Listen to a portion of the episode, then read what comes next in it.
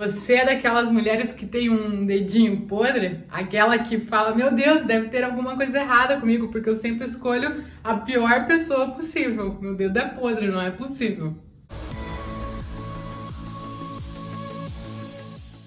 Então, nesse vídeo eu vou te contar um, por que que isso acontece e como que você pode começar a agir para mudar essa situação. Para isso eu vou te contar uma história que aconteceu comigo e com a Bárbara uns dois, três dias atrás que foi o seguinte, a gente está aqui na Malásia e agora tá rolando esse caos de coronavírus e aí nosso voo que era para a China foi cancelado. Enfim, a gente foi bastante afetada nessa nesse negócio de não saber para onde ir, de ter voo afetado, voo cancelado e tal cidade tá um caos e a gente não poder ir até lá. E daí a gente o que aconteceu foi mais ou menos assim. A gente estava nessa cidade perto de Kuala Lumpur, chamada Putrajaya, aqui na Malásia. E aí depois disso a gente ia para Filipinas, que como o nosso voo para a China foi cancelado, a gente resolveu ir para o país que seria depois da, da China, que era Filipinas. Só que daí como a gente começou a pesquisar que lá na Filipinas a gente ia acabar ficando numa ilha, ficando, né, em algum lugar com menos infraestrutura. E esse negócio do coronavírus está piorando cada vez mais, não tem nada melhorando, tá cada vez pior e os governos estão tomando atitudes cada vez mais radicais. E a gente ficou meio com medo de estar numa ilha, num lugar que não tivesse uma infraestrutura, não tivesse um hospital, né? Sei lá, pode acontecer, né? Então a gente resolveu ficar mais um pouco, estender a nossa estadia em, em, na Malásia, que tem uma estrutura melhor e, enfim, é isso. Aí, quando a gente decidiu ficar na Malásia, a gente decidiu voltar para Kuala Lumpur. A gente já tinha ficado 20 dias lá, depois veio, foi para Putrajaya. Aí, como a gente teve que estender, a gente falou: não, vamos voltar para Kuala Lumpur, que a gente já sabe que tem uma estrutura legal, dá para passear lá, é uma cidade gostosa, né? Então vamos para lá. Aí a gente alugou hotel lá, tudo, é, um Airbnb bem gostoso, né? Que a gente tava bem ansiosa para ficar, porque parecia um lugar bem legal. E no dia que a gente acordou para ir pro para ir para Kuala Lumpur, o Airbnb mandou uma mensagem pra gente, falando assim: "Ah, Kuala Lumpur tá tendo um surto de coronavírus e é indicado que vocês cancelem a viagem para lá, se vocês tiverem essa oportunidade, e se for o caso, a gente paga o reembolso total de vocês, tranquilo". Daí a gente falou: "Meu, não vamos correr esse risco, né? Ainda mais que o lugar que a gente ia ficar ia ter contato com outros turistas e tal. Aí a gente falou o quê?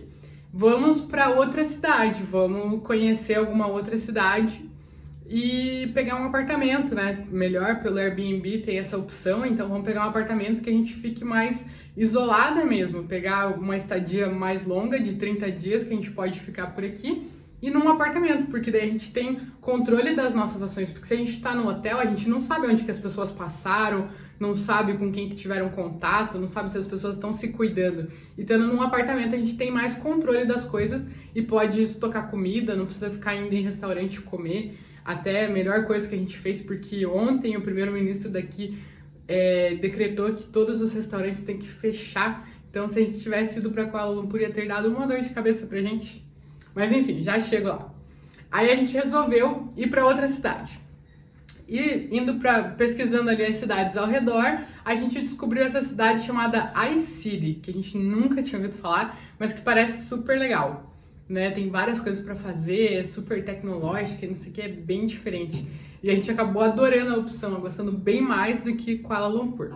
Aí a gente escolheu a cidade, beleza, vamos para iCity, os lugares lá tem estão é, dentro do nosso orçamento, tem apartamento, que é o que a gente quer, e a cidade é legal. Aí, decidindo isso, a gente achou um apartamento lá no Airbnb, bem legal, dentro do preço. Aí a gente estava nessa, nessa, nessa pesquisa, né? Super. Não, porque tem que ter piscina, tem que ter academia, tem que ter Wi-Fi, tem que ter, sei lá, elevador. Tava super, né? Exigentes, realmente exigentes.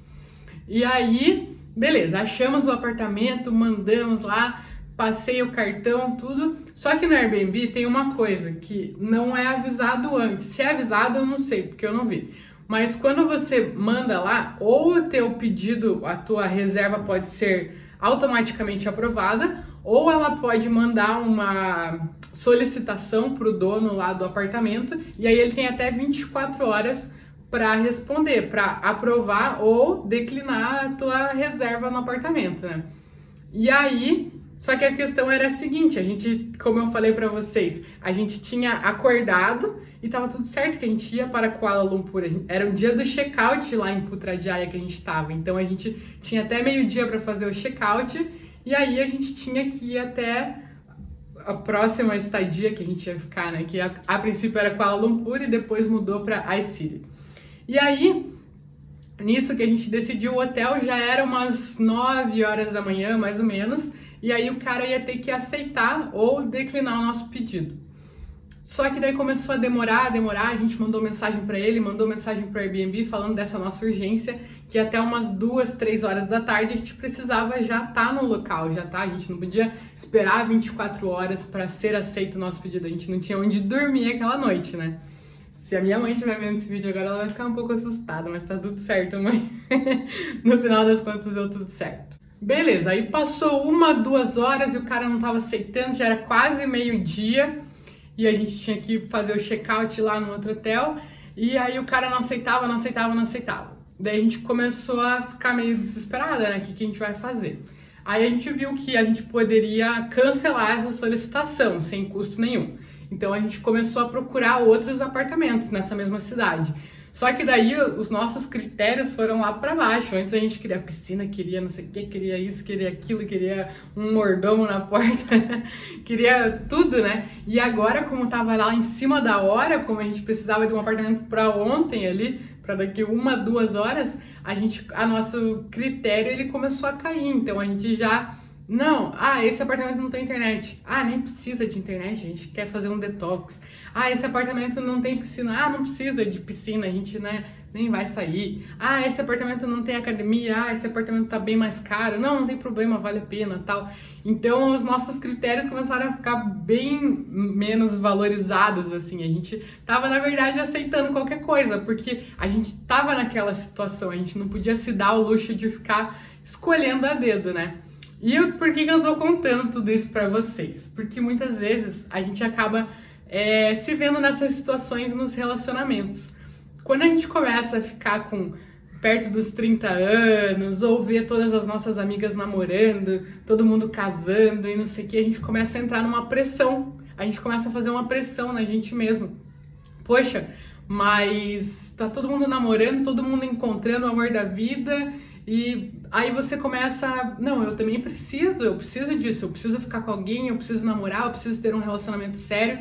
E o que, que você faz? Quando você começa a ficar nessa pressão, quando você começa a ter um prazo, você começa, os teus critérios começam hum, a cair. Então você começa a aceitar gente que não que talvez não te respeite tanto, ou que não é o que você esperava, ou começa a aceitar um relacionamento que não é tão bacana, ou começa, enfim, começa a aceitar muitas coisas que naturalmente você não aceitaria, que não é o que você esperava de um relacionamento, não é, nossa, eu, que, eu sonhava com um relacionamento assim, assim, assado, e não é isso que eu tenho, ou eu sonhava com uma pessoa X, Y, Z, e não tem nada a ver com a pessoa que eu tô hoje. Então é muito muito disso acontece por causa da pressão que você está colocando em você mesma, de ter que namorar, de ter que ter alguém, de ter que assumir um compromisso, e aí você acaba é, deixando os critérios de lado, deixando seus valores de lado, deixando que você realmente é, acredita que é verdade, que você realmente gostaria de ter para um relacionamento de lado e aceitando qualquer coisa. E o que eu quero te dizer com esse vídeo é o seguinte: comece a analisar por que, que você está fazendo essa pressão em você mesma de ter que namorar? Se existe essa pressão, comece a analisar, né? Se você acha que você tem esse dedo podre, que você fica com as piores pessoas e que não dá sorte, não sei o quê, comece a analisar se você está tendo muita pressa em ficar com as pessoas conhece e já quer namorar, ou começa, sei lá, a assumir compromissos com pessoas que talvez você não gosta tanto assim por que, que você está criando essa pressão? É porque todas suas amigas namoram? É porque você já se imaginava estar tá em um relacionamento sério ou casada com a idade que você está hoje? Ou é por estar tá com desespero? Ou é porque você terminou e teu ex já arranjou outra pessoa, tua ex já está com outra e você ainda está sozinha? Tem necessidade esse desespero, essa pressa que você está criando? Eu, sinceramente, acho que assim, é, é melhor que você, se você tem lá, sei lá, quase 30 anos hoje, é melhor que você espere 5 anos e arranje uma pessoa muito massa, uma pessoa muito legal, construa um relacionamento com ela e vá casar lá quando tiver com 35, 36 anos, do que você ficar na pressa, na neura, de ter que casar antes dos 30, de assumir um compromisso agora, e aí ficar com uma pessoa mais ou menos, ter um relacionamento mais ou menos. Eu prefiro esperar um pouco mais e ter uma coisa muito massa, ter realmente atingir as suas expectativas, do que baixar lá embaixo as tuas, as teus critérios e aceitar qualquer coisa só para dizer que conseguiu, só para afirmar para você mesma que conseguiu, só para preencher algum vazio ali que você não, na verdade, nem sabe de onde está vindo. Então, a minha dica é justamente essa. Analise se você está caindo nessa pressão, se esse dedo podre está sendo por alguma pressão que você está exercendo sobre você, e isso acaba deixando teus critérios mais fracos, aceitando qualquer coisa, não analisando ou relevando, ah, no começo releva, ah, mas ele fez isso, mas tudo bem, ela fez isso, mas acho que ela estava certa, acho que eu não mereço. Começar a se desmerecer e justificar as atitudes do outro. Só que depois isso não se sustenta, entendeu? Depois você não vai querer a vida inteira ter isso ou ter um relacionamento baseado nisso. Da onde que tá vindo essa pressão? Se é dos outros, se é da, uma, da sua mãe, do seu pai, dos seus amigos, de algum familiar ou de você mesma, de alguma expectativa que você criou em cima de você mesma. E se for isso, se for alguma pressão, pensa onde que isso vai te levar. Poxa, isso vai me levar num casamento frustrado ou vai me levar por um relacionamento que beleza, pode até durar alguns anos, mas não é o que eu gostaria, ou vai te levar a ficar pingando de pessoas em pessoas e não ter um relacionamento sério com ninguém, não é hora de desacelerar, refletir e começar a mudar, começar a ver quais são os seus critérios, o que, que você espera de um relacionamento, quais são as características que você gostaria de ter no seu parceiro, na sua parceira, quais são as características que você não gostaria de ter num parceiro, numa parceira você sabendo isso, às vezes a gente acha que é natural, às vezes acha que né, vai acontecer, que a gente já sabe.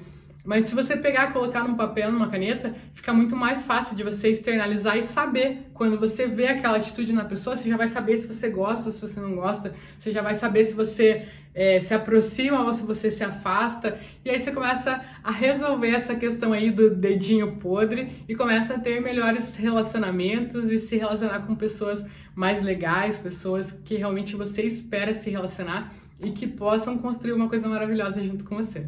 Bom, pessoal, é isso a mensagem que eu queria trazer para vocês. Espero que você tenha gostado. Me diz aqui embaixo o que, que você achou, se você se identificou com alguma parte, se você já agiu de alguma maneira assim, se você refletiu com alguma coisa com esse vídeo. E se você tem alguma amiga que tá passando por alguma situação assim, manda esse vídeo para ela, vai ver isso pode ajudar ela de alguma maneira, tá certo? Espero que você tenha gostado. Estou esperando aqui seu comentário para você me dizer o que, que você achou e para a gente preparar muito mais conteúdo para vocês. A gente se vê nos próximos vídeos.